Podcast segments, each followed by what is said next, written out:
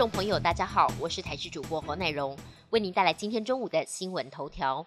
今天大年初五，白天各地阳光露脸，适合出游。加上国道出现北返车潮，预估今天交通量为一百二十八百万车公里。高工局表示，除了各大观光景点，周边路段会有拥塞的状况，研判国道将会有九大路段也会塞爆。其中国五北上宜兰到平林，恐怕从上午九点一路子爆到隔天凌晨两点。提醒北上用路人出门前可以利用高速公路一九六八 App 来掌握即时路况。高工局也呼吁，长途建议多利用台六十一线替代国一跟国三，台九线替代国五，台六十三线替代国六，台七十四线接国四替代国一跟国三台中路段。短途则建议民众尽量利用省县道，不要上国道。中央气象局表示，今天大年初五清晨仍然受到寒流影响，白天开始寒流减弱，各地气温回升。北部宜花地区高温大约二十度左右，中南部及台东高温则在二十到二十四度，日夜温差大，早晚仍然要做好保暖工作。明天开始又有寒流报道，气象局指出，周五也就是初六寒流南下，各地天气再度转冷，北部整天气温逐步下降，中南部入夜之后降温比较明显。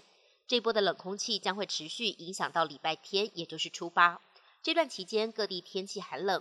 入夜到清晨也会有辐射冷却发生，低温将会一路影响到收假日。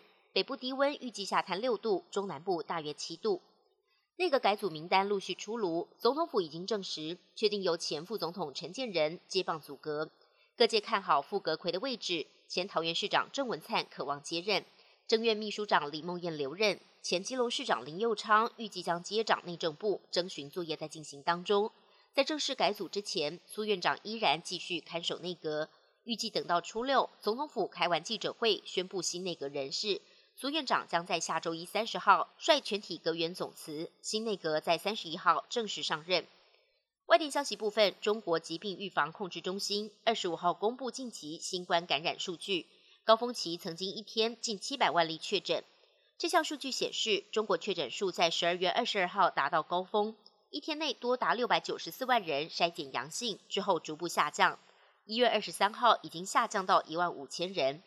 中国十二月九号起不再强制执行核酸检测之后，筛检量也因政策改变，从一点五亿下降到二十八万人次。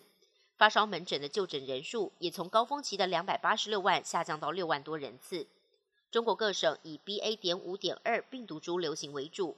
北京跟天津则多为 Omicron 的 BF. 点七变异株。俄国入侵乌克兰即将满一年，德国跟美国态度逆转，正式点头答应交付重型坦克支援乌克兰。美国总统拜登二十五号宣布，决定提供乌克兰三十一辆 M1 艾布兰坦克。这款坦克稳坐全球陆军主力战车的王者地位。美国也将提供乌军相关的训练，加上德国也宣布将提供首批十四辆豹二主战坦克。并允许盟国跟进。不过，克里姆林宫回呛，俄军将烧毁这些坦克。天主教教宗方济各二十四号接受美联社专访，谈到敏感的中国议题，教宗表示，跟中国打交道必须保持耐心，也形容中国政府有时候有点保守，有时候却又不会。不过，教宗必谈梵蒂冈跟台湾多年的邦交关系是否会影响跟中国之间的对话。教宗也表态，同性恋不是犯罪。各国的天主教会应该要推动同性恋除罪化。谈到身体状况，教宗则表示自己还很硬朗，没考虑退休。本节新闻由台视新闻制作，感谢您的收听。更多内容请锁定台视各界新闻与台视新闻 YouTube 频道。